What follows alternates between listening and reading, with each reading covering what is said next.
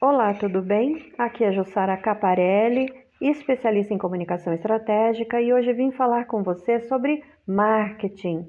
Isso, só que o tema que eu gostaria de estar entrando é o posicionamento da marca. Porque a gente viu aí uma repercussão, ora positiva, ora negativa, do case Natura e Tami Miranda com relação a uma campanha que expuseram na mídia sobre o Dia dos Pais, certo?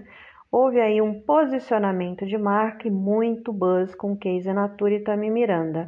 Eu gostaria de estar conversando com vocês exatamente sobre isso, certo? E por que isso, Jussara?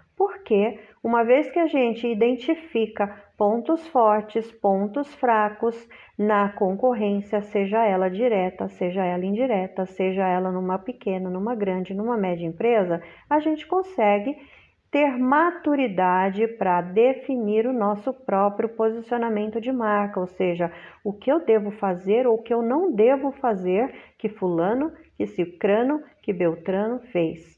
Vamos lá?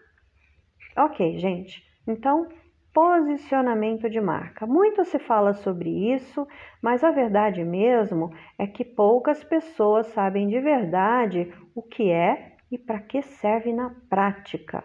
Então vamos conversar sobre isso. Bem, posicionamento de marca é o como. Isso mesmo. Como você quer que o seu público consumidor te reconheça dentro do mercado em que você atua. Para isso acontecer, é preciso, gente, fazer o que eu sempre falo e o que eu sempre repeti nos podcasts anteriores. É preciso fazer uma entrega verdadeira de comunicação de dentro para fora da empresa e também de dentro e fora do ambiente online, ok? Ter estratégia de marketing utilizando a técnica dos três Cs que eu sempre comento. E que, o que são essas técnicas? São ações conscientes, consistentes e contínuas que se retroalimentam, certo? Ok, Jussara, me explica um pouco mais sobre esse posicionamento. O que, que eu preciso entender para fazer um bom posicionamento de marca? E o que é necessário?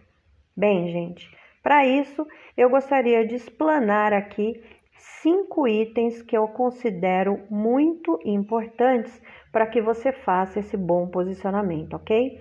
O primeiro deles é faça uma pesquisa de mercado e de concorrência para acertar o alvo em relação a essas carências do mercado. É isso mesmo. Você não vai fazer uma entrega verdadeira de comunicação sem essa pesquisa. E sabe por quê? porque não se faz nada no achômetro, gente. Vocês precisam de dados, de dados concretos. Você não vai falar, ah, eu acho que o meu cliente vai gostar deste produto. Eu acho que o meu cliente vai gostar deste posicionamento. Não, não se faz assim, ok? Então é preciso sim fazer pesquisa, ter dados. Bem, qual seria o segundo item? O segundo item seria aprofundar no core business do negócio, gente. E como se faz isso?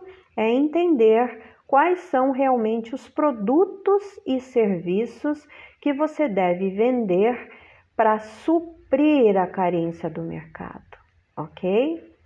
Aqui eu acho que está bem claro. Você não constrói um produto, você não define um serviço sem ter a plena certeza que este produto e que este serviço realmente atende às carências do mercado, à dor do cliente, ok? Ok. Qual seria o terceiro item? O terceiro item é entender o mercado, seus valores e as carências para quê? Para determinar o exato ponto das estratégias. E quando eu digo o exato ponto das estratégias, eu quero dizer nem mais, nem menos, nem para a esquerda, nem para a direita, nem para cima e nem para baixo, nem para leste, oeste, noroeste, não importa, gente, é o exato ponto. E qual é o quarto item? O quarto item é estar atento ao comportamento do consumidor, gente. Para quê? Para você perceber, para você receber insights fundamentais para a construção desse processo. E quando eu falo em estar atento ao comportamento do consumidor, eu quero dizer antes, durante e depois da concepção de qualquer estratégia, ok?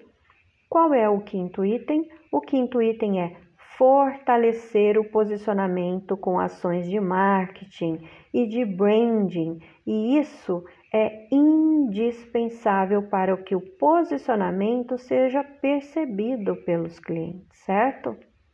Entende?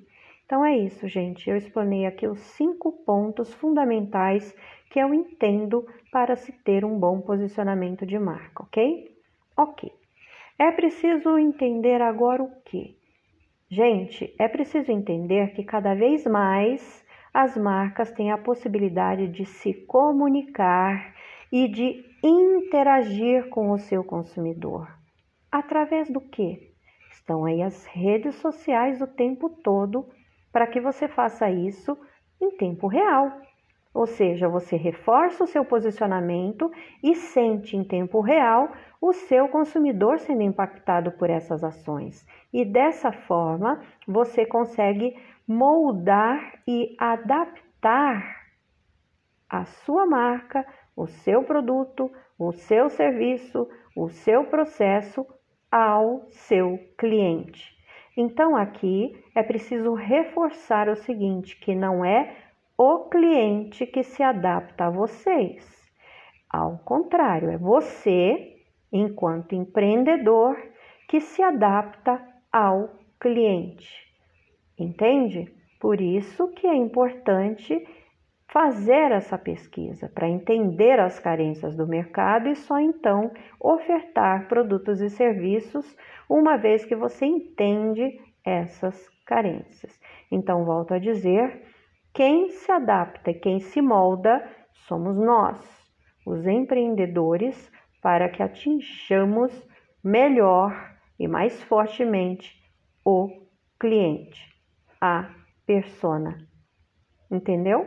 Ok. Agora vamos falar especificamente sobre o caso Natura.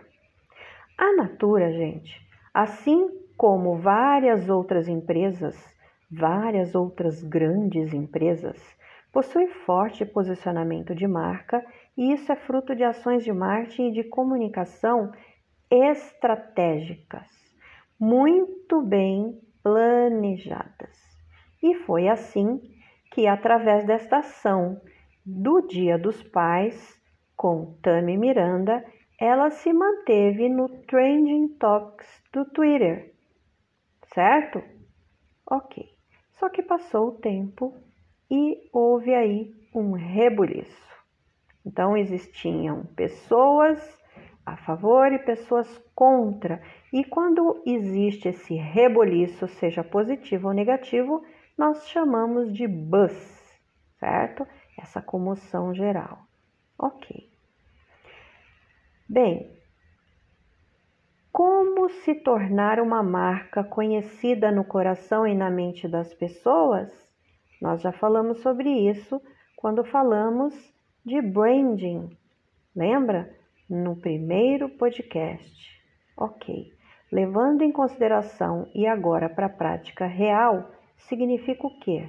Significa estar bem posicionado no coração e na mente das pessoas que consomem a marca tão fortemente. E quando você faz isso, e faz isso muito bem, você arrasta verdadeira legião de outros seguidores para perto como evangelizadores da marca. Tem acontecido isso? Tem, de certa forma, tem. Certo? Ok. Então agora eu te pergunto, na sua opinião, levando em consideração os pontos explanados sobre como fazer posicionamento de marca, que eu citei logo acima, e levando em consideração que a Natura se sentiu boicotada com o insucesso da campanha, e aqui eu estou dizendo o insucesso da campanha entre aspas, o que você acha que aconteceu em termos de estratégia de marketing? Gostaria que você considerasse isso, porque é assim que você vai fortalecendo o seu empoderamento na construção da sua marca daqui para frente, ok? Então pense naqueles cinco itens, pense na Natura e pense o que você teria feito que ela não fez, o que você deveria ter feito que ela fez. Tudo bem? Então é isso, gente. Agora, eu quero deixar aqui uma pergunta bombástica. É a pergunta que não se cala. Sendo ela, a Natura, uma empresa grande, com uma equipe imensa de marketing, será mesmo que houve erro de estratégia de marketing? Ou este é apenas um plano audacioso para causar reboliço na mídia? Fica aí o meu, a minha pergunta, porque essa resposta realmente nós não vamos ter, certo? Mas a gente pode confabular daqui para frente, não é mesmo? Ok, gente. Então é isso. Eu espero que vocês tenham gostado do tema que eu trouxe para vocês.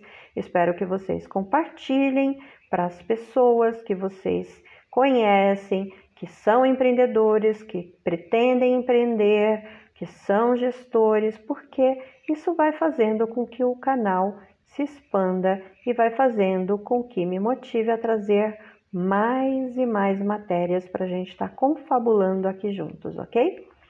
E espero também que vocês me sigam nas redes sociais. Eu tenho LinkedIn, Instagram e tenho também o Facebook para a gente poder conversar, para a gente ter aí essa sintonia em tempo real, certo? Então é isso. Conte para mim aí nos comentários o que, que você achou disso tudo e depois a gente vai conversando mais e mais. Ok?